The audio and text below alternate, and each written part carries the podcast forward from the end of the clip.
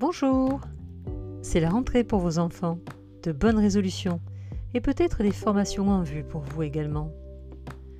Alors attention, fuyez surtout toutes ces publicités qui vous expliquent que c'est gratuit et que si vous ne vous pressez pas, vous allez perdre vos droits CPF.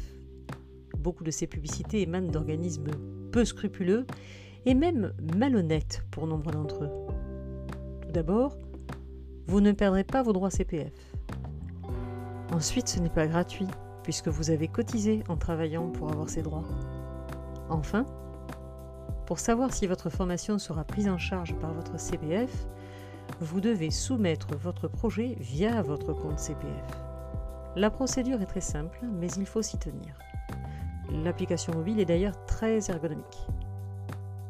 Pour que votre formation soit prise en charge par votre CPF, elle doit y être recensée. Elle va vous permettre d'apprendre un métier, ou du moins une partie de métier. Il s'agit bien de formation professionnelle, que ce soit pour augmenter vos compétences ou même les élargir. Dernier point, selon votre crédit de formation, vous allez avoir une acceptation ou pas, et si vous avez une acceptation de financement, vous aurez peut-être un reliquat à payer. Mais vous verrez, tout est noté dans l'application.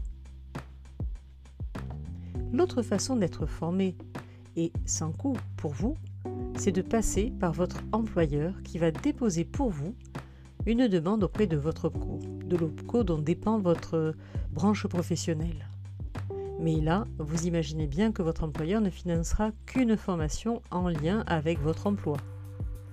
Alors qu'avec votre compte CPF, il peut s'agir d'une formation de reconversion ou de simple intérêt.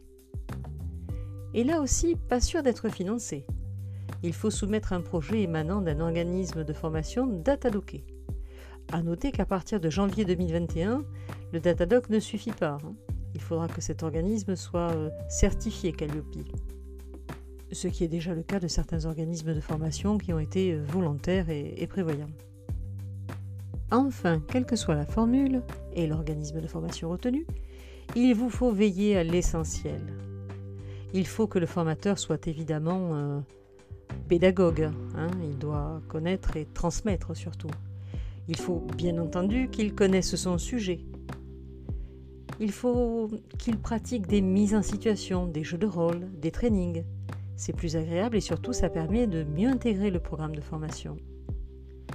Il devra créer un climat de confiance, de détente, savoir s'adapter, rebondir s'il y a des aléas notamment. Et enfin, il devra donner et recevoir du feedback pour s'améliorer, ce que prévoit notamment Calliope. Alors bonne rentrée et bonne formation